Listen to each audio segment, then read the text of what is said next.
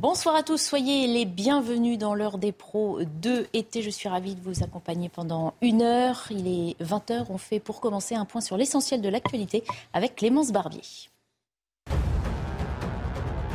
Un adolescent de 17 ans a été tué cette nuit dans un accident dans un parc d'attractions au Cap d'Agde. Une femme de 19 ans est gravement blessée. Elle a été transportée au CHU de Montpellier en urgence absolue. Les deux victimes auraient chuté dans le vide en percutant des objets. Quatre hommes, dont le gérant du Luna Park, ont été placés en garde à vue. Ils ont été entendus par les enquêteurs. La compétition test pré-Jeux olympiques de natation en eau libre a finalement été annulée. Initialement, elle devait euh, se dérouler hier dans la Seine. La raison, une trop forte pollution du fleuve pour que les nageurs puissent s'y baigner. Et malgré ce premier raté, les autorités assurent rester confiantes en vue des Jeux.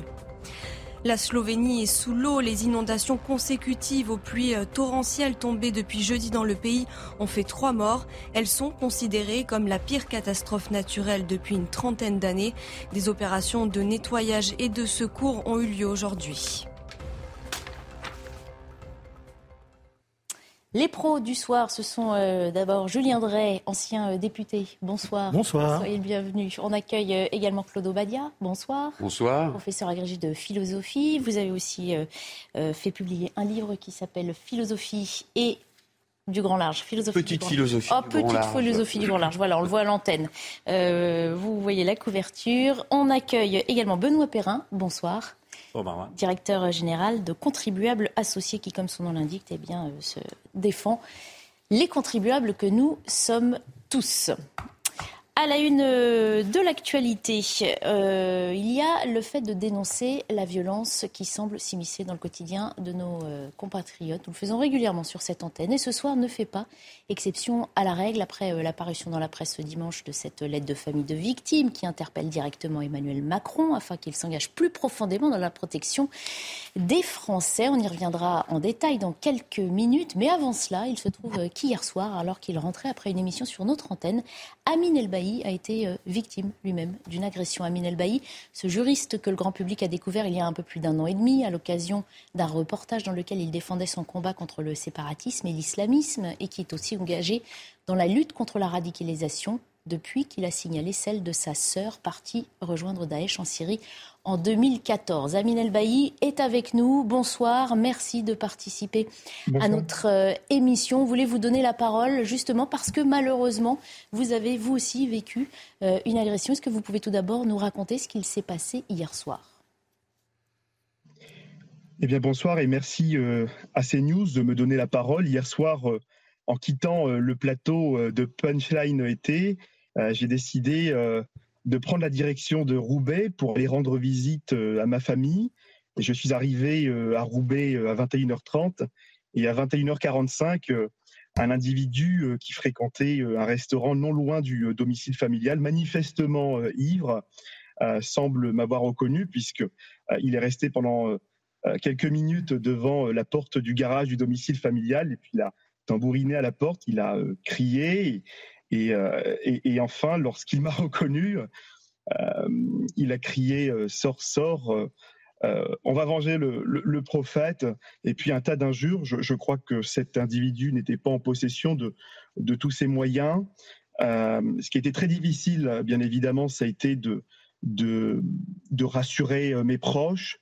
mais fort heureusement, les services de police, et notamment la compagnie euh, républicaine de sécurité, les CRS, euh, la compagnie euh, républicaine de sécurité de Dijon, qui était affectée à Roubaix pour patrouiller et renforcer les effectifs de sécurité, est intervenu très rapidement. ils ont pris en charge l'individu, l'ont arrêté suivant la description que j'ai pu faire. il se trouve que lors de l'interpellation de l'individu, hors de ma présence, bien évidemment, celui-ci a été très agressif il a outragé euh, euh, les forces de l'ordre et euh, il a également fait preuve de, rébellion. Il est actuellement en garde à vue. sa garde à vue d'une durée de 24 heures a été prolongée à nouveau, ce qui la place à 48 heures. j'ai été auditionné, j'ai déposé plainte pour, pour ces faits. mais vous savez, quand on habite un quartier populaire, quand on est issu d'un quartier populaire, on est déjà exposé à la violence. Le plus dur, ça a été bien évidemment de, de protéger mes proches. Aujourd'hui, ils sont en totale sécurité. Je tiens vraiment à rassurer toutes celles et ceux qui me connaissent, qui me soutiennent. ça va beaucoup mieux et je suis aujourd'hui en, sécurité. Amine El vous, avez, vous avez déjà été menacé de mort hein, et vous avez un temps été placé sous protection policière. Vos prises de parole ne plaisent pas à tout le monde. Est-ce que vous liez cette agression, comme d'autres par le passé, clairement à vos déclarations? Oui, euh, vous savez, quand on intervient, quand on prend la parole en public, on est euh, exposé aux critiques, euh, on est exposé évidemment aux critiques sur les réseaux sociaux, mais aujourd'hui, un, cap est franchi. ce n'est d'ailleurs pas moi qui directement été visé, c'est le domicile de la famille. vous comprenez qu'aujourd'hui, on, aujourd'hui, on assiste plutôt à, une, à une forme de, de banalisation de l'hyperviolence dans la, dans la société. Euh, je ne crois même pas que ce soit mes propos directement euh, qui sont visés. Je ne sais même pas s'il y a un lien direct en réalité avec mes propos. Aujourd'hui, on est exposé euh, vraiment à la violence dans les quartiers populaires et beaucoup de personnes comme moi qui n'ont peut-être pas droit à la parole sont aussi exposées à la violence. Cet individu s'est retranché dans un restaurant qui a ouvert il y a quelques mois maintenant dans euh, le quartier. C'est un restaurant euh, très connu des, des, pouvoirs publics, puisqu'il est à l'origine de tapage nocturne. C'est un restaurant camerounais notamment. Il s'est caché à l'intérieur. Les CRS, lorsqu'on les a appelés, n'ont pas pu retrouver l'individu immédiatement. Ils ont effectué une patrouille, ils sont revenus, et c'est lorsqu'ils sont revenus qu'ils ont bien vu que l'individu s'y cachait. Mmh. Mais voyez-vous, aujourd'hui, quand on prend la parole, euh, moi, quand je prends la parole aujourd'hui, euh, je prends pas seulement la parole pour moi, je prends aussi euh, la parole pour les victimes. Mais je pense d'abord et avant tout à mes proches. On évoque aussi ce qui vous est arrivé parce que justement, on parlera de cette lettre ouverte hein, parue dans le JDD des familles de victimes qui demandent au chef de l'État d'ouvrir les yeux sur cette violence et de mieux considérer les victimes. On imagine que, que vous les comprenez, que vous les soutenez dans leur démarche. Moi, je soutiens euh, totalement les, victimes. Et vous savez, aujourd'hui, euh, les freins, c'est que euh, les victimes mériteraient d'être aidées et être accompagnées. vous savez, par exemple, l'individu qui a été interpellé, qui est actuellement en garde à vue, il a d'abord été en cellule de dégrisement. Il sera assisté et accompagné d'un avocat et il bénéficiera de l'assistance d'un avocat. Aujourd'hui, je ne connais pas l'issue de la procédure. c'est le parquet qui décidera de l'issue de la procédure pénale. mais ce qui est sûr et ce qui est compliqué, c'est que à chaque fois que je suis confronté à de la violence, à des menaces sur les réseaux sociaux, à des individus qui essayent euh, de, de, nous faire taire, euh, et eh bien pour poursuivre ces individus, la justice a un coût. tout cela a un coût en réalité. il faut avoir aujourd'hui ben, en fait, les moyens de pouvoir poursuivre systématiquement les individus sur les réseaux sociaux. Il faut payer un huissier, il faut payer un avocat. La justice aujourd'hui, l'accès à la justice pénale a un coût. Mmh. Et je crois aujourd'hui que les, les victimes euh, les victimes doivent être aidées aussi pour libérer cette parole. Vous avez beaucoup de victimes qui refusent d'aller déposer plainte, qui refusent euh, d'aller exercer leur voie de recours parce que euh, le système procédural s'est complexifié. Mais moi, je tiens très sincèrement à remercier les forces de l'ordre et les policiers de Roubaix qui ont été très réactifs et qui ont pris ma plainte avec, avec beaucoup de sérieux. Et aujourd'hui, vraiment, j'attends de la justice une réponse pénale ferme, euh, parce qu'il faut aujourd'hui que les gens comprennent euh, qu'on ne peut plus accepter d'être exposé à autant de violence, à autant de violence. Merci beaucoup euh, pour euh, votre témoignage, Amine El, Bailly. On, précise que vous avez publié un livre, Je ne me tairai pas, justement, pour souligner la ferveur que vous avez à continuer à mener votre combat, livre publié chez Robert Laffont. Merci beaucoup d'avoir témoigné une fois encore sur l'antenne de CNews. C'est un témoignage qu'on voulait entendre ce soir parce que, évidemment, là, c'est une personne un peu publique, mais ça s'inscrit tout à fait dans l'actualité du jour euh, des familles de victimes plus anonymes. Euh, entendent euh, avoir la lumière sur elles aussi un petit peu plus. On y viendra dans un instant pour évoquer cette tribune parue dans le JDD. Peut-être réaction en plateau d'une agression finalement parmi d'autres, comme il en arrive sur le territoire français. Claude Obadia. Oui, enfin c'est une agression parmi d'autres et en même temps c'est une agression qui est, qui est singulière. Il y a quelque chose d'insupportable dans, dans l'agression dont a été victime Amine El Bailly. Euh, c'est que euh, la France euh, est une nation qui peut s'énorgueillir d'avoir inscrit dans sa constitution la liberté absolue de conscience, la liberté d'expression. Donc, au regard de nos valeurs, cette agression est absolument insupportable. Euh, il faut rappeler que euh, ces principes constitutionnels aujourd'hui en France ne sont pas négociables. Et puis, il faut surtout aussi pas négociables, mais visiblement piétinés par certains. Absolument. Pas négociables et rappeler que euh, si aujourd'hui chacun peut euh, croire en Dieu ou ne pas croire en Dieu, si chacun peut euh, exprimer son opinion, c'est précisément parce que la société française, comme d'autres, ont été sécularisées et parce que nous avons inscrit au principe de notre Constitution la laïcité. C'est la séparation des pouvoirs temporels et des pouvoirs spirituels qui, aujourd'hui, nous permet précisément de faire choix de l'agnosticisme ou bien euh, de la religion. J'ajouterais une, dernière chose qui doit être, euh, à mon sens, soulignée, c'est que là encore, il va sans doute falloir évidemment prendre la mesure de la multiplication de ces agressions, mais il va sans doute aussi falloir peut-être trouver des moyens plus fin d'enseigner la laïcité, de faire la pédagogie de la laïcité. Faut-il rappeler que les laïcs ne sont pas euh, euh, hostiles à la religion, les laïcs ne sont pas hostiles à la spiritualité religieuse. Les laïcs français étaient majoritairement protestants et ils ne sont pas hostiles à la religion. Donc, si vous voulez, lorsqu'on entend des paroles comme on va venger le prophète, il y a quelque chose qui est intrigant, qui est étonnant.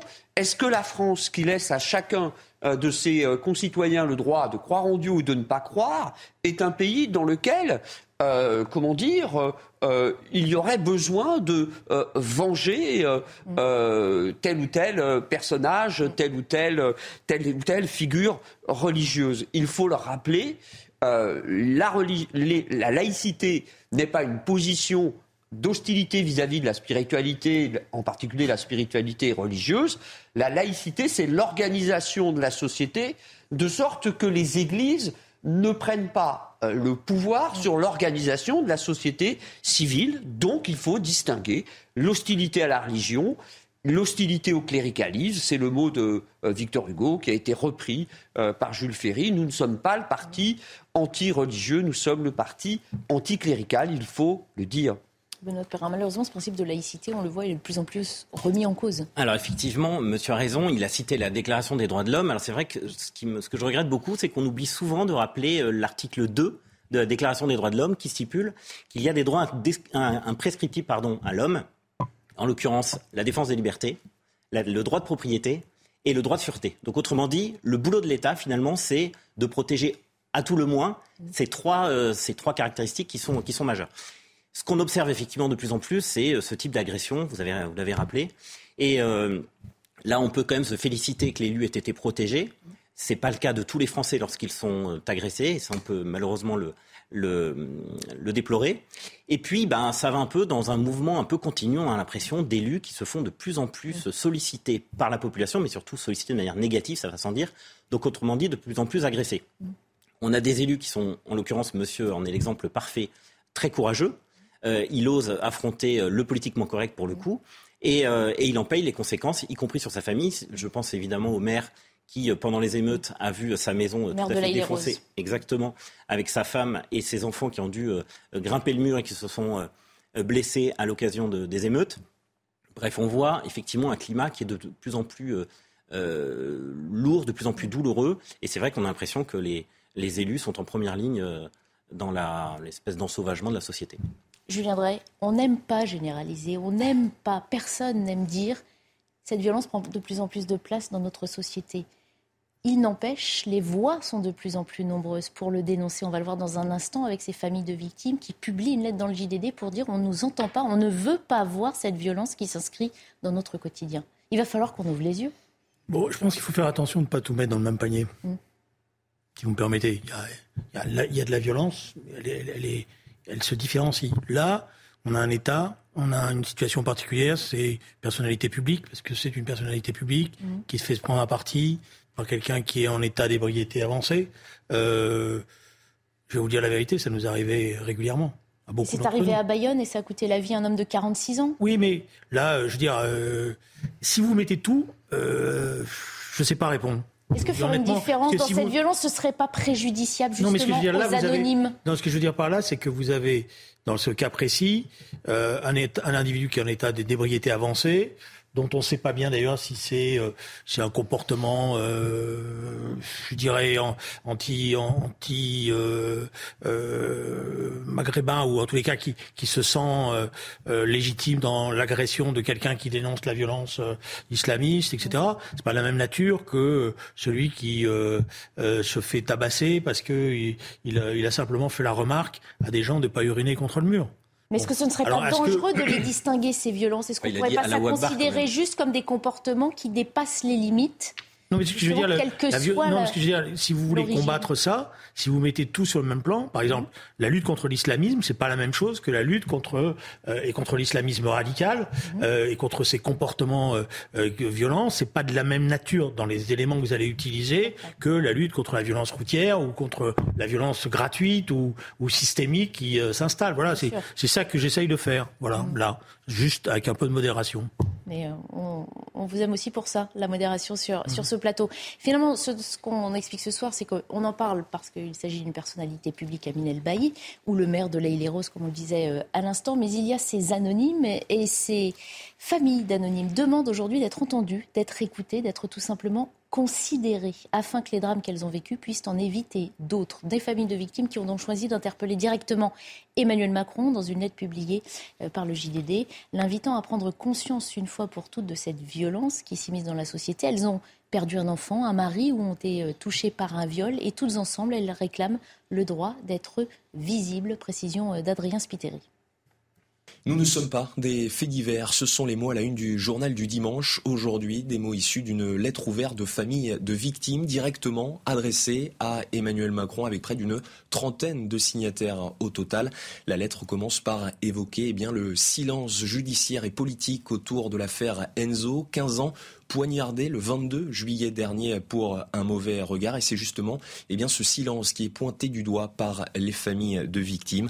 Nous sommes au mieux associés à des faits divers. Notre peine est ignorée parce que nous ne demandons jamais rien. En effet, nous ne provoquons pas d'émeutes. En effet, nous n'habitons pas cette France dite prioritaire.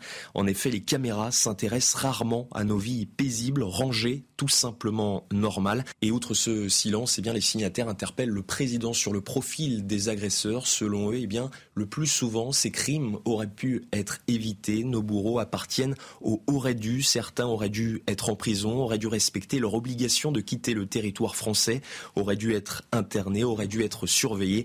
À chaque fois que ces agresseurs n'auraient pas dû croiser la route de leurs victimes, la question politique se pose. Des familles qui rappellent à Emmanuel Macron ainsi qu'à ses prédécesseurs que l'une des premières missions d'un président de la République est d'assurer leur sécurité les mots sont extrêmement forts. Nous ne, sommes pas de cette France prioritaire. Et cette expression, le aurait dû, effectivement, on le sait, le risque zéro n'existe pas. Mais ce aurait dû, il est insupportable, que ce soit pour ces familles de victimes comme pour tous les autres citoyens. ce qui me frappe dans cette lettre, c'est euh, la dignité avec laquelle les, familles de, victimes s'expriment. C'est mm. tout à fait. Euh, ils font ça avec beaucoup d'humanité, beaucoup de tact. Et c'est vrai qu'on c'est un peu frappé au coin du bon sens. il faudrait vraiment être de mauvaise foi pour ne pas être d'accord avec leur analyse, qui consiste à dire, en fait, euh, bah, quand c'est des meurtres, quand c'est des affaires euh, Théo, des affaires Traoré, des affaires Naël, eh ben, on en fait des faits politiques. En revanche, quand c'est nos enfants... on parle plus des agresseurs que des victimes. C'est aussi leur sentiment. Et quand, quand il s'agit de nos enfants, mm. on traite ça comme des faits divers. Donc dans un cas, c'est de la politique. Et là, on trouve beaucoup de médias, beaucoup de personnalités politiques, beaucoup d'intellectuels pour défendre les présumés coupables ou les coupables. En revanche, euh, nous dit ces victimes, nous, on n'a pas de, parole dans les, de porte-parole dans les médias. Et en fait, quand on lit la tribune, il demande des choses finalement assez simples. Hein. C'est un, réforme de la justice pénale, parce que les peines sont effectivement soit pas appliquées, soit pas assez sévères. Et puis deuxièmement, et c'est surtout ça qu'ils demandent en fait ces familles, c'est de la considération. Mm. La considération des médias, la considération des pouvoirs, des politiques et la, et la considération de la justice. Et on y reviendra peut-être tout à l'heure. Euh, ces familles ont vraiment l'impression finalement qu'elles ne sont qu'un numéro euh, parmi d'autres et, euh, et, elles estiment à leur douleur mmh. se rajoute une plaie qui est, qui est assez douloureuse naturellement, c'est celle de l'indifférence des uns et des autres. Écoutez, dans la, dans, la société de la saturation de l'image, de l'information tous azimuts, de l'immédiateté de la communication de tous les faits divers et, et par l'image, je comprends bien ce besoin euh, des familles de victimes, par-delà la souffrance insupportable euh, qu'ils subissent. Je comprends bien ce besoin de voir leur drame être l'objet d'une reconnaissance. Vous l'avez dit très justement, ces familles demandent à être reconnues. De fait, de fait, il me semble que dans cette tribune, en vérité, il n'y a pas grand-chose de discutable à proprement parler. Ce sont des familles qui euh, vivent le deuil, ce sont des familles qui ont été, euh, comment dire, euh, bouleversées par l'agression dont leurs proches ont été victimes et qui s'expriment et qui voudraient évidemment que ces violences, ces violences, si vous voulez, ne se reproduisent pas inlassablement. Mais il faut tout de même rappeler, là encore, mais il faut quand même dire que, en vérité, cette tribune risque de n'être qu'un cotère posé sur une jambe de bois tant que, par ailleurs, et là, il y a matière à discussion, là, il y a matière à débat, tant que, par ailleurs, on n'aura pas saisi les causes profondes euh, de la dissociété que constitue la société française et d'autres démocraties occidentales aujourd'hui. Alors justement, pour mettre des voix sur les mots de cette tribune, je vous propose d'écouter quelques témoignages des signataires de ces lettres, de cette lettre. Le premier est celui de Lauriane qui a été euh, victime de viol. J'ai eu de la chance parce que euh, ils ont été condamnés par la justice. bon, ils n'ont pas purgé leur peine jusqu'au bout. Ils ont été relâchés réinséré, soutenu. Et euh, moi, on ne m'a rien demandé si euh, tout allait bien dans ma vie, si j'avais besoin de soins psychologiques euh, dus à ce traumatisme. Et voilà, on est complètement délaissé. Et, et, voilà, je ne sais pas, je ne sais pas pourquoi. Mon époux a été tué le 5 juillet 2020 à Bayonne, parce qu'en fait, il a voulu contrôler des titres de transport et faire surtout porter le masque euh, à cause du Covid, la pandémie du Covid cette, dans cette année-là. Et euh, voilà, c'est parti dans tous les sens et euh, tout le monde connaît la suite. Même si un drame il est médiatisé, personne ne s'en intéresse sauf des anonymes, sauf des gens lambda comme vous, comme moi, et c'est tout. Après, le gouvernement il est absent.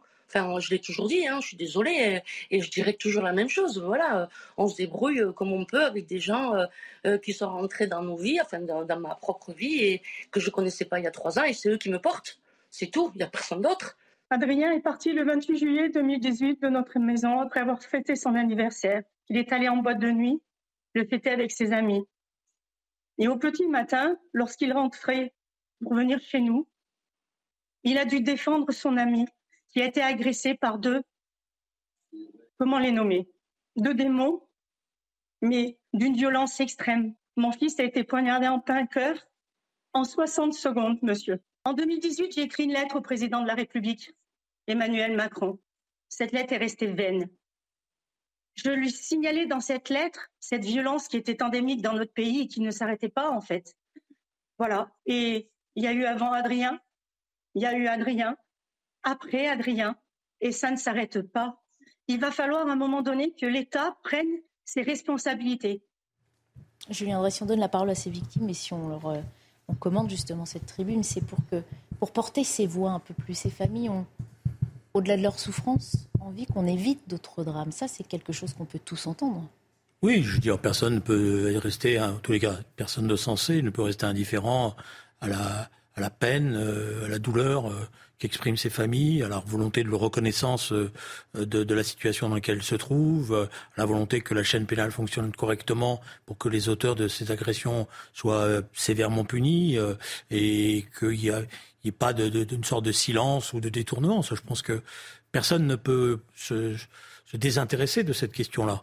alors après, il y a ces familles, elles montrent par leur témoignage des, des, dysfonctionnements de la chaîne pénale. Mm. Notamment, il n'y a pas assez d'associations d'aide aux victimes. Ça existe, mais il n'y en a pas assez qui les aident euh, à la fois psychologiquement, euh, juridiquement parlant, ou qui leur expliquent euh, ce qu'il faut. voilà. Il n'y a peut-être pas assez aussi de moyens financiers qui sont mis à la disposition de ces familles-là, qui ne disposent pas forcément des moyens pour pouvoir avoir des avocats de qualité qui puissent, puissent les aider dans, dans, dans le suivi des procédures. Est-ce que le statut même de... de victime n'est pas un peu galvaudé dans notre société à force d'être peut-être trop utilisé Galvaudé, ça veut dire quoi? On parle parfois de, de, de, de position victimaire utilisée par tant de personnes différentes, pas forcément touchées par des drames comme ceux qu'on vient d'entendre. Ce qui fait que finalement, le mot de victime peut-être vidé de son sens et que du coup, ces familles restent invisibles ou en tout cas n'ont pas la reconnaissance. Moi, je, pense qu'il faut faire attention de ne pas faire de la concurrence victimaire. Chaque euh, enfant euh, qui est tué, qui est blessé, euh, chaque personne qui est victime, je ne dis pas celui-là c'est bien, celui-là c'est pas bien. Mmh. Et je suis pas en train de faire un tri je, me bats pour qu'il y ait le moins de violence possible dans la société. Donc, euh, je pense qu'il ne faut pas faire de concurrence victimaire, c'est parce que c'est comme ça qu'on attise les conflits entre les entre les gens. Euh, mmh. euh, chacun vit son drame. Mmh. Et ce drame est terrible. Alors après, est-ce que dans ce monde surmédiatisé où une information chasse l'autre, les familles ont l'impression effectivement que ça passe vite, mmh. ça passe trop vite Certainement, elles ont raison. Effectivement, sur le, sur le terme de victime, j'ai l'impression que on voit beaucoup sur les plateaux de télévision un certain nombre de, euh, souvent des, minorités qui se disent victimes simplement pour euh, soit une analyse qui leur a pas plu, soit une critique qui leur a pas plu, alors que les vraies victimes, effectivement, ce sont elles. Les vraies victimes en France, en France ce sont ceux qui perdent des êtres chers et, euh, et j'aimerais pas qu'on utilise effectivement à longueur de temps le mot victime. On a, on a le malheur, en l'occurrence, dans le, JDD d'aujourd'hui, de voir des vrais noms de victimes. Mmh. J'aimerais effectivement que le, le, mot soit un peu moins utilisé sur le plateau de télé pour, euh, pour des, susceptibilités euh, qui peuvent être ressenties par les uns ou les autres. Je vais me permettre de faire une remarque au JDD. Le JDD a fait cette lettre-là, et demain il peut y avoir une autre lettre, faite par d'autres familles, mhm. qui témoigneront aussi de la perte de leurs enfants, dans d'autres situations, et dans d'autres quartiers. Et ça, ça serait terrible. Ça voudrait dire qu'il y aurait deux camps vous voyez, je peux faire une liste aussi d'un certain nombre d'enfants mhm. et de jeunes. Mais comme vous l'avez dit, on. Donc c'est pour ça que, attention de ne pas faire la sélection des victimes, d'un côté comme de l'autre. Vous avez raison, Monsieur Drey, mais avouez quand même qu'on entend toujours les mêmes et que là, pour une fois, on entend des gens qui s'expriment jamais. Moi, j'entends tout. La moindre des choses, je crois, c'est de, se réjouir qu'ils osent enfin. tout le monde. Mais je ne demander un peu de compassion de la part de tout le monde. Je ne veux pas qu'on donne le sentiment que certains sont méprisés par rapport à d'autres. Moi, je respecte tout le monde. Et je pense que chaque drame, chaque drame mérite de rester la prise en considération et je pense que c'est comme ça qu'il faut se comporter. on est tous d'accord et c'est pour ça qu'on évoque cette tribune ce soir, puisque c'est le sens de cette euh, lettre publiée aujourd'hui. On va se quitter euh, quelques instants, on évoquera la situation internationale, notamment au Niger, avec la fin de l'ultimatum qui ferait craindre une intervention militaire. Tout de suite.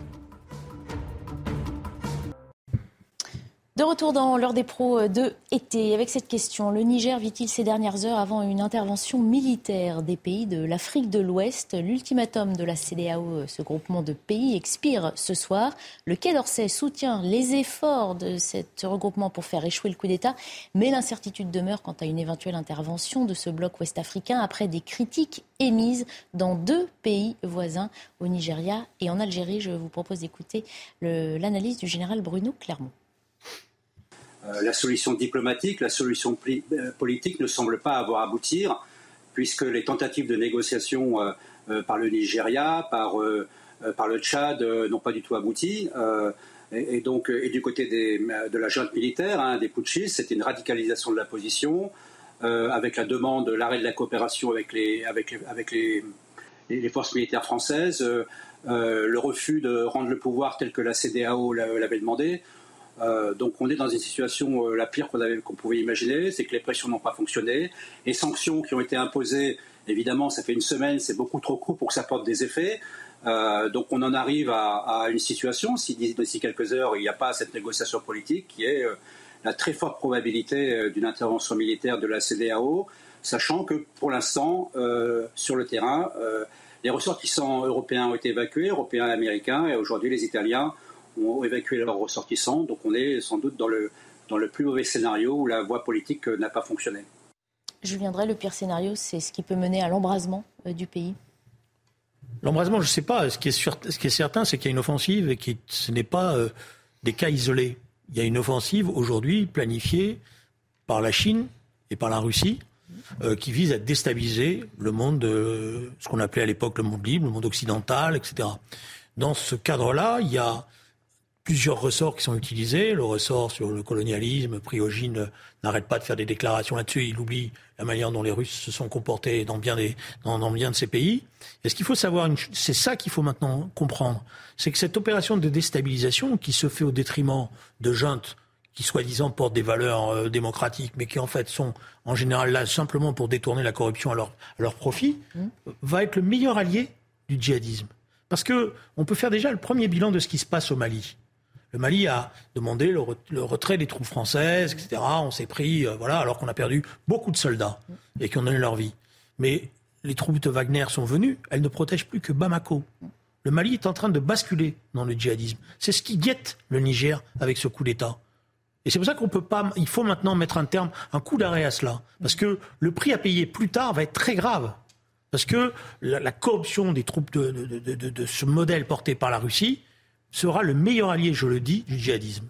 Ça veut dire que la solution, c'est bah, de soutenir cette intervention militaire La solution, c'est qu'il y a un président en titre qui par ailleurs était plutôt, le président en titre avait été élu, et était plutôt, euh, je dirais, quelqu'un qui voulait changer les choses. Mhm. Voilà. C'est d'ailleurs pour ça qu'il voulait se débarrasser de son chef d'état-major. Mhm. Et que euh, son prédécesseur, d'ailleurs, n'était pas content parce que euh, le fait de changer, de se débarrasser de ce chef d'état-major, ça remettait en cause quelques équilibres. Mhm. Et donc il faut soutenir, parce que c'est courageux ce qu'il fait ce président. Soutenir une intervention des pays de l'Ouest africain ou intervenir en tant qu'armée française va, également Il va falloir donner l'aide nécessaire à la CDAO, parce que ce n'est pas une intervention coloniale. Mm. Eh vous allez entendre bientôt, euh, je connais le, discours qu'on va nous dire, etc.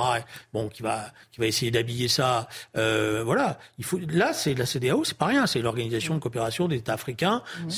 Euh, c'est notamment le Sénégal qui joue un rôle important, qu'il faut soutenir, parce que lui-même est confronté à une opération de déstabilisation à la veille de son élection présidentielle. Et là, il faudra donner les infrastructures nécessaires. Mm. Et pas se laisser parce que c'est ça la question qui est posée aujourd'hui, se laisser enfermer par ce discours post-colonial qui fait que dès que quelque part la France apparaît, on dit ah ben non, parce qu'en général, les populations qui sont dans la rue, elles n'ont rien à voir avec ce qui s'est passé auparavant. De qui vous parlez quand vous parlez de se laisser enfermer? La France? La France, oui, parce que c'est la France qui vise. Comment on se sort de ce, modèle qu'on veut imposer dont on... À un moment donné, il faut montrer qu'on ne se laisse pas faire.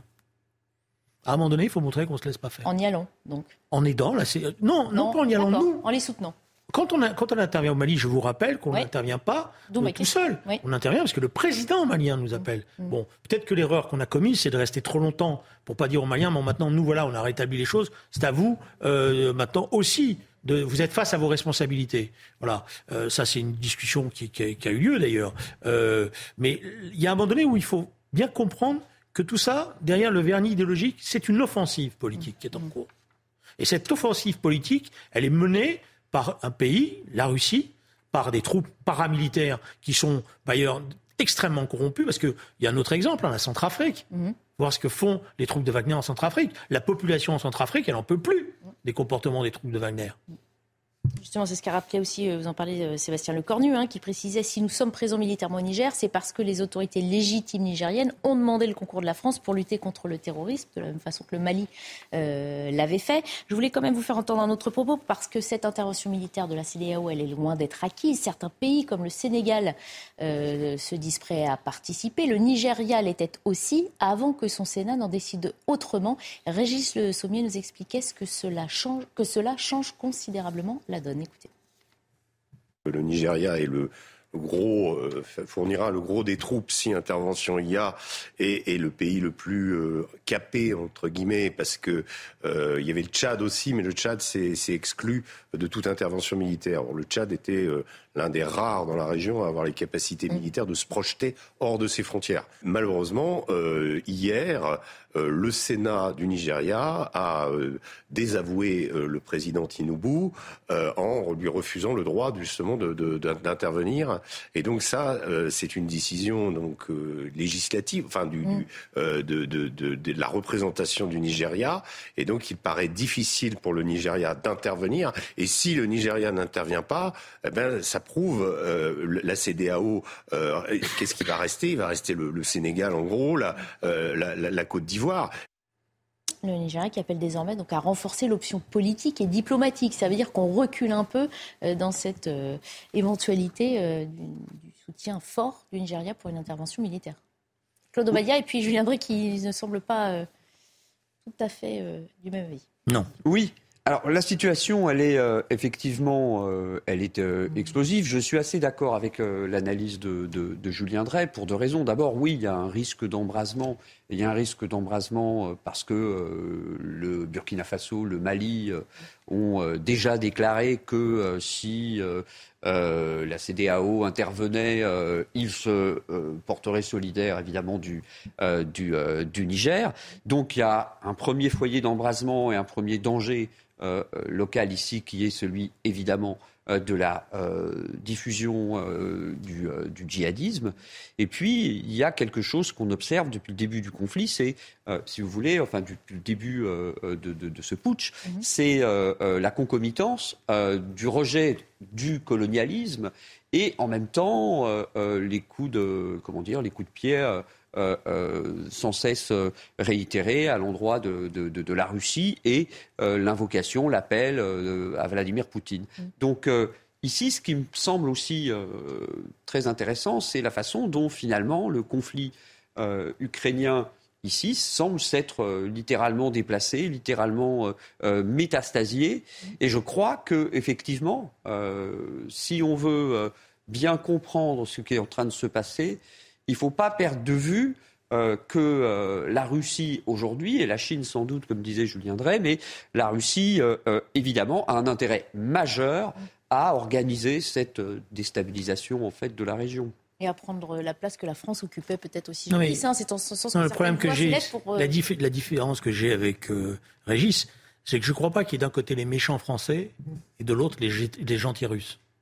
Est-ce que c'est ce qu'il a vraiment Non, euh, je, le provoque parce que je sais qu'on va avoir le débat. C'est pour ça, c'est un ami, donc c'est pour ça que je m'invite. Euh, la Russie mène un projet aujourd'hui, hmm qui est un projet impérial. Hmm voilà, c'est clair. Et en Afrique, ils essayent. Vous savez, quand vous êtes euh, pris vous êtes enfermé dans un étau, qu'est-ce que vous tentez? Vous tentez de déstabiliser l'adversaire en attaquant sur d'autres terrains. Et c'est ça qui est Mais ce qui est important par rapport aux opinions, c'est que la Russie n'est pas porteur d'un modèle démocratique, de liberté, etc. Euh, partout où ils sont passés, euh, bah, c'est la corruption qui s'est installée, qui s'est généralisée, mhm. encore plus. Mhm. C'est ça qu'il faut comprendre. Donc quand vous avez des, populations, et je comprends, qui descendent en disant on veut plus de liberté, on veut en finir avec la corruption, si elles se servent de la Russie comme vecteur ou si elles se servent des troupes de Wagner, elles se trompent gravement. La question c'est aussi, faut-il s'immiscer dans leur choix et les alerter ou bien leur laisser leur totale souveraineté et décider de leur... Euh, c'est bien ce qui se joue justement au sein de la, ce qu'on entend de cette population nigérienne. ce que vous entendez pour l'instant, c'est ce qui se passe dans la capitale. Oui. Ce n'est pas pour l'instant l'état de ce, que, y compris les correspondants témoignent dans tout le pays. Et vous savez comme moi, le, on, a, on a pris des documents, on a capté des documents de chez Wagner mm. qui donnaient le prix des manifestations, avec l'argent qui était donné à chaque manifestant, le nombre de drapeaux qu'il fallait, etc. Et tout. Mm. Donc je pense qu'il ne faut pas tomber dans une forme de naïveté. Voilà. Ça ne veut pas dire qu'il faut faire n'importe quoi, mais euh, il y a une grosse bataille qui est en cours. Voilà. Et malheureusement, elle est loin d'être euh, finie apparemment. On va euh, changer de sujet avec cette question. Comment euh, gérer au mieux les rassemblements de gens du voyage? Chaque été apporte son lot de polémique autour de ces événements et 2023 n'échappe pas à la règle. C'est pour éviter des tensions survenues au mois de mai qu'un rassemblement d'une association évangélique prévu ce mois-ci dans le Loiret a été déplacé. Après plusieurs semaines d'attente, le gouvernement a tranché, répondant à la demande de l'ensemble des élus locaux. Il a décidé de la relocalisation du rassemblement sur un terrain militaire en Moselle. Et ce sont maintenant les élus de Moselle qui expriment, eux, leur mécontentement. Sarah Varny. C'est un soulagement pour les élus de Nevoix. Cette commune du Loiret devait accueillir pour la deuxième fois de l'année un rassemblement évangélique de gens du voyage à la fin août. Elisabeth Borne a annoncé que ce pèlerinage se ferait finalement à Gros-Tanquin sur un terrain militaire en Moselle. En mai dernier, 40 000 pèlerins venus des quatre coins de la France se sont rassemblés sur un terrain dont la capacité n'était que de 20 000 personnes. Une victoire pour les élus de Nevoix qui espèrent que ce rassemblement dans le Grand Est se pérennise. Mais du côté de la Moselle, les élus se sentent trahis par le gouvernement. Selon une lettre du Premier ministre de l'époque, Édouard Philippe, adressée aux élus et relayée par France Bleu Lorraine, les élus avaient obtenu gain de cause. L'engagement de cette démarche me permet de vous indiquer que la base aérienne de Gros-Tanquin ne sera plus sollicitée à cette fin à l'avenir. Les habitants des environs se souviennent des précédents rassemblements et gardent en mémoire les nombreuses incivilités et dégâts sur l'environnement. Un arrêté intercommunal a été pris afin d'interdire le stationnement de résidences mobiles sur le territoire à l'approche de ce pèlerinage qui devrait se tenir début septembre.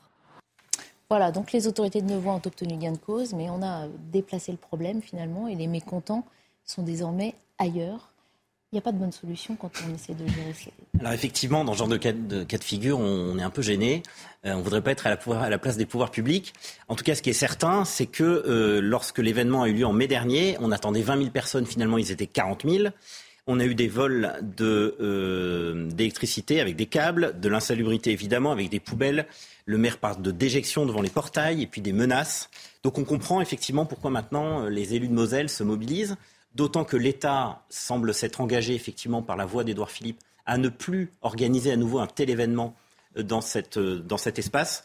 Euh, à titre d'information, en 2017, le même événement avait eu lieu dans, cette, dans cet espace désaffecté et ça s'était très mal passé. Donc du coup, Édouard Philippe avait dit écoutez, c'est la dernière fois que ça se passera. dans le sujet. Donc la parole de l'État n'est plus respectée. Deuxièmement, il faut aussi dire que ça génère des coûts importants pour le contribuable, mm. puisque des coûts de sécurité, des coûts de nettoyage, euh, des coûts de, de, secours, et tout ça, encore une fois, c'est le contribuable qui va payer. Euh, et puis troisièmement, évidemment, euh, les élus craignent logiquement des troubles à l'ordre public, et donc on serait tenté de dire qu'il faudrait enfin mettre ce fameux principe, vous savez, on a, on a créé il y a quelques années le principe de, pollueur-payeur, je crois qu'il serait désormais temps de mettre en place le principe du casseur-payeur. Autrement dit, qu'on fasse porter à la charge des responsables, des organisateurs de cette, de cette manifestation, le coût 100% des éventuelles dégradations qui auraient lieu. Et ça pourrait concerner d'autres événements, des technoparades, euh, des rêves parties dans des eh ben, champs. c'est exactement le, même euh, sujet, puisqu'il n'y a pas de volonté de stigmatiser. Ici, je redonne la, parole aux, maires concernés. Eux, chaque fois, s'inquiètent avant tout d'un afflux soudain euh, de population difficile à gérer pour ces petites communes avec une densité de population, des embouteillages qui peuvent mener à aussi des incidents. Mais voilà, c'est avant tout aussi une une, gestion auquel les élus sont confrontés sans pouvoir euh, les gérer. On rappelle que cette ville de, Neuvois, pour euh, se faire entendre, euh, le conseil municipal a menacé de démissionner en bloc et c'est ce qui a poussé l'exécutif à réagir. Claude Obadia. Oui, écoutez, Comment on fait pour gérer ce, bah, genre d'événement Moi, je vois deux problèmes distincts. Le premier problème, il touche évidemment à la localisation de, ce, de ces rassemblements. je lisais dans la presse cet après-midi que en fait, euh, cette euh, mission évangélique des Diganes de France, bah, dont le siège, si j'ai bien compris, se trouve dans le Loiret, à, à, Nevoix, c'est rassembler elle, compte en fait deux rassemblements annuels, un au printemps, un à la fin de l'été, et elle se euh, rassemble, cette manifestation a lieu, depuis très longtemps sur cette commune de Nevoix. Et donc le maire de Nevoix a demandé, en invoquant évidemment tous les désagréments qui ont déjà été ici évoqués, euh, que euh, cette manifestation puisse se produire ailleurs. Elle va se produire au mois de septembre, euh, si j'ai bien compris, ici en Moselle, et il me semble que autour de ce premier problème, la solution serait que soit, comment dire, prévue une sorte de, rotation pour éviter évidemment que ce soit toujours les mêmes communes qui fassent les frais quand elles le font de l'ensemble de ces euh, charges et de ces désagréments. Le deuxième problème, c'est un problème d'intendance, c'est un problème matériel. Il y a une question sécuritaire, oui, mais euh, je ne suis pas certain qu'on puisse pas trouver une réponse adaptée à euh, la question de l'insécurité pendant ces manifestations. Il y a des questions aussi d'hygiène, de salubrité. Là encore, avec la participation des élus dans les régions, pourquoi est-ce qu'on ne pourrait pas trouver mmh. les solutions matérielles, les solutions d'intendance Et payer par euh, qui, toutes ces solutions? Pardon? Payer par qui toutes ces solutions? Alors, ces Payées par le contribuable Payées par le contribuable, payées peut-être par les collectivités euh, euh, locales, et aussi, pourquoi pas, vous l'avez dit, prises en charge partiellement par les organisateurs de ces manifestations. Julien Drey, souvent ces rassemblements euh, sont aussi synonymes d'occupation illégale de terrain à l'origine. Est-ce qu'on ne pourrait pas mieux encadrer en, voilà, en organisant du mieux possible euh, chaque entité qui voudrait se réunir euh, librement? Depuis une vingtaine d'années, il y a un travail qui avait été fait et qui n'a pas, pas, abouti, c'est-à-dire de réserver des aires mmh. spécifiques et donc aménagées pour éviter justement qu'on se branche euh, de manière illégale en termes d'électricité ou d'eau euh, sur euh, d'autres réseaux et de permettre de responsabiliser, y compris ceux qui ça. Le problème, c'est que c'est souvent resté à l'état de, de, de, souhait, mais après, c'est très difficile de trouver les communes qui acceptent de libérer les espaces pour pouvoir aménager. Et donc c'est vrai que euh, c'est, on n'a on pas beaucoup avancé dans le domaine. Il y a des endroits, il y a des départements où on a avancé, c'est-à-dire on est un département que j'aime bien, l'Essonne, un travail avait été fait sérieusement, donc on avait une aire qui avait été préparée, mais il y en a d'autres qui sont refusés à le faire. Le résultat, c'est qu'après, ben, on a ce genre de situation. Normalement, ce qu'on doit avoir, c'est des aires qui sont... Parce qu'on ne peut pas interdire aux gens de se rassembler. Non, c'est pour ça que je pose c'est qu'on on les responsabilise en leur disant c'est cette aire-là, ça ne peut pas être ailleurs, mhm. donc ça ne peut pas être sauvage. Et par ailleurs, comme c'est des aires qui sont préparées, on peut évidemment quantifier euh, les, les, les, choses qui sont faites et à partir de là, discuter avec les organisateurs pour qu'ils contribuent au financement de ces choses-là. Pourquoi ça n'a pas avancé? Puisque le problème n'est pas nouveau, effectivement, et malheureusement, chaque année, il y a de nouvelles polémiques. Ça veut dire qu'on manque de, courage pour s'attaquer à ce problème parce qu'il y a une espèce de, flou tabou ou euh, c'est pratique et technique? Non, ça veut dire, si vous voulez, que chacun espère que ça va taper chez l'autre. mais voilà, ça, c'est ne pas s'attaquer vraiment au problème. Euh, c'est-à-dire que vous avez des laisser faire. Ça veut dire que vous avez des préfets qui n'osent pas imposer à des communes, hum. et vous avez des communes qui sont peut-être plus fortes que d'autres, c'est-à-dire qui ont des meilleures finances ou qui vont mettre des plots pour empêcher qu'on puisse rentrer sur les terrains, etc. Puis il y en a d'autres qui vont pas y avoir. Donc c'est un peu le chacun pour soi qui prime. Qui va continuer, malheureusement. Il nous reste cinq minutes et je voulais qu'on finisse sur une petite euh, touche de légèreté. J'ai d'abord une question à vous poser par rapport à L'équipe que vous soutenez l'été, est-ce que c'est plutôt tongs ou c'est plutôt claquette Non. Julien Drey, qui porte énormément de basket, ne comprend pas ma question. Est-ce que vous portez des tongs, Julien Drey? Euh, oui, ça m'arrive. Pas, systématiquement. Ça, ça m'arrivait quand j'étais jeune, moi maintenant. Moi maintenant, Claude Obadia. Moi, c'est plutôt des claquettes. Ah, team claquettes. Chaussettes ou pas chaussettes? Attention. Sans chaussettes. Sans chaussettes. On va tout savoir. Alors je vais décevoir, mais c'est ni l'un ni l'autre. Ah, ni l'un ni l'autre. Très bien. Bon, peut-être espadrille, il en reste. Bon. Voilà, exactement. Tout ça pourquoi parce que le championnat du monde de lancer de tongs est un événement très sérieux qui fête d'ailleurs ses 20 ans cette année. Et la compétition se déroulait aujourd'hui à Lacano, très réglementé la compète. 50 équipes divisées en junior et en senior. Le concept est simple. Deux joueurs jouent ensemble. Le premier lance la tongue avec le pied. Le second la réceptionne sans qu'elle ne touche le sol. Record à battre cette année, c'était 32 mètres 38 pour les enfants, 39 mètres 56 pour les adultes. On est en ligne avec Laurent Perrondet, le maire de la Cano. Bonsoir, euh, monsieur le maire. Merci d'être en direct avec nous.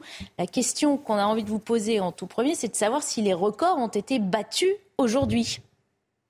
Ah non, non, mais loin de là, puisqu'on avait un vent contre, donc ça a été très très difficile pour les compétiteurs, mais ça a été un bon moment de convivialité et c'est ça le principal. Un vent contre, vous les avez tournés face au vent, mais ça c'est. Ben oui, l'installation. C'est exprès.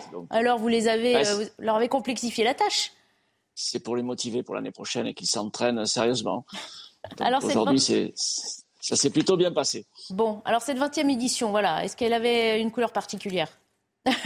Oui, puisque c'est la première fois qu'on le faisait à la Cano, après la commune d'Opta, on tourne sur le territoire euh, Médoc-Atlantique. Donc c'était un moment bien sympa avec... Euh, finalement, on a été un peu débordé par l'engouement de la manifestation. On a été obligé de refuser des équipes. Donc, on est resté à, à 60 équipes engagées. Et on a euh, tout intérêt à mieux s'organiser l'an prochain, l'année prochaine pour justement répondre à toutes les personnes qui s'étaient déplacées parce qu'il y avait une foule très, très nombreuse sur le, sur le site du Mouchik au bord du lac. On a euh, expliqué euh, comment on jouait, hein, donc par équipe. Je n'ai pas précisé que euh, c'est très réglementé au niveau des tongs qu'on utilise aussi. Elles doivent peser au maximum 225 grammes et être de taille 36. Qu'est-ce que vous récompensez exactement? Est-ce qu'il y a un jury qui comment ça, évolue, comment ça estime les compétiteurs? Alors, c'est fait très très sérieusement, hein, avec un décamètre. Il y a des officiels, des bénévoles qui œuvrent euh, autour du site. Donc, à chaque lancer, il y a une mesure qui est prise. Et le reste, la réception doit être faite les deux pieds au sol. On ne doit pas se plonger, on ne doit pas se rouler par terre. Donc, le, le, le lancer est validé à la fois quand on a mesuré, qu'on a pu réceptionner euh, des mains avec les deux pieds par terre la qui est lancée par euh, son équipier. Donc, on n'a pas dépassé les 39 mètres. Ça veut dire qu'on est arrivé à quelle distance aujourd'hui à peu près? Aujourd'hui, c'était 23 mètres, donc on est loin, du, ah très très loin du record. Mais c'est vrai qu'il y avait pas mal de vent au bord du de lac de la Cano, donc c'était un peu difficile à battre. Donc je pense que l'année prochaine, pour battre ces records-là, on va tourner le citre dans l'autre sens. si le vent, si le vent est d'ouest, bien sûr, on s'adaptera aux conditions de la météo. Alors on sait que cette compétition est de renommée internationale. On sait aussi qu'il y a beaucoup de touristes étrangers hein, qui viennent à la, Cano. Qui était présent cette année? Alors c'était vraiment des championnats du monde, puisqu'on a eu des équipes suisses, allemandes, euh, néerlandaises et beaucoup d'équipes canolaises qui n'ont pas vraiment brillé malgré un entraînement intensif ces derniers mois. Donc euh, c'est une équipe française qui a gagné, mais tous les pays d'Europe euh, étaient représentés. C'était un beau moment de convivialité. Et puis cet événement, il, est populaire, donc on a validé son organisation chez nous cette année. C'était important de le faire pour montrer que tout le monde a sa place à la cano. On peut avoir un festival de, de musique classique très connu. On va attaquer la semaine prochaine la grande semaine du Lacano Pro que nous attendons tous. Mais en attendant, on réalise aussi, on réalise aussi le championnat du monde de lancer de tongs. On a passé un bon moment de rigolade entre copains. Alors, Cocorico, euh, pour ceux qui ont gagné, ce sont des seniors ou des juniors qui, ont, qui sont imposés Alors, les seniors, c'est Robin Châtelain et, euh, Martin Dangas, qui, qui ont une équipe française, qui ont réalisé 23 mètres. Il y avait 5 lancers par, par équipe. On retient bien sûr le meilleur des lancers. Et c'est euh, cet, équipage français qui a remporté le championnat du monde cette année. Bon, eh ben, euh, bravo à eux, euh, bravo à vous pour l'organisation. On, se revoit l'année prochaine alors pour si ça revient à la cano. Alors c'est. Ok. Ça, change d'endroit Non, ça change d'endroit officiellement ou ça peut se dérouler bah, ça peut se dérouler sur le territoire de Médoc Atlantique, mais bon, euh, apparemment, ça s'est très bien passé chez nous, pourquoi pas le refaire? Nous, on est déjà candidat, mais on est prêt aussi à partager l'engouement de ce championnat du monde et de sa notoriété qui, euh, c'était son 20e anniversaire cette année, donc ah c'est important aussi de partager euh, ces événements très festifs. Voilà, il n'y a pas que les JO 2024 ni la Coupe du Monde de rugby, il y a le championnat du monde de lancer de tongs. Merci beaucoup Laurent Perron de nous avoir égayé cette, cette fin d'émission. Ça fait bah, sourire. Ça fait du bien. Ça fait un bien fou. C'est vrai qu'on a eu bah, beaucoup d'images un peu dures ces derniers temps, et c'est vrai qu'on voit qu'on peut encore organiser en France des manifestations populaires, joyeuses, familiales et qui se passent dans d'excellentes conditions. Oh, ça, on le savait déjà. Ah oui, mais ça fait du bien d'en voir. France, par exemple. C'est vrai que c'est l'été, donc c'est pour ça qu'on s'arrête. Ah, je vois Julien Drey très pensif. Non, je me dis que mes petits-enfants qui vont lancer leur tongs régulièrement comme vont me dire, mais papy, euh, on se prépare pour la compétition. Il faut les inscrire, évidemment. Hein, équipe de deux, on a vu chez les, chez les juniors. Claude Obadia vous pouvez tenter avec les claquettes, on peut essayer peut-être. Oui, oui, avec les claquettes, pourquoi pas. Non, non, c'est une initiative euh, heureuse, euh, c'est ludique, c'est festif. Euh. bon, évidemment, près du littoral, sur le littoral, en ce moment, il y a beaucoup de vent en Atlantique, donc j'ai pensé à une chose, mais bon, c'est vrai qu'il pourrait aussi faire un lancer de, de, de, boules de pétanque, mais ça pourrait être. ah bah ça, ça s'appelle la pétanque surtout, c'est quand même une autre pratique ça. non mais elle aurait, elle subirait moins évidemment le, vent. L'impétuosité du, euh, du vent, mais euh, je pense que le record alors ne risquerait pas d'être battu avec la, avec la boule de pétanque. 39 mètres. Hein. Avis aux amateurs, vous pouvez vous entraîner pour l'année prochaine si vous faites partie de, la, de l'équipe Tong, évidemment. Merci beaucoup, messieurs, d'avoir participé à l'heure des pros. de très bonne soirée à vous. Je vous laisse en compagnie de Thomas Bonnet à la tête de Soir Info et je vous retrouve demain 19h pour Face à l'info sur CNews.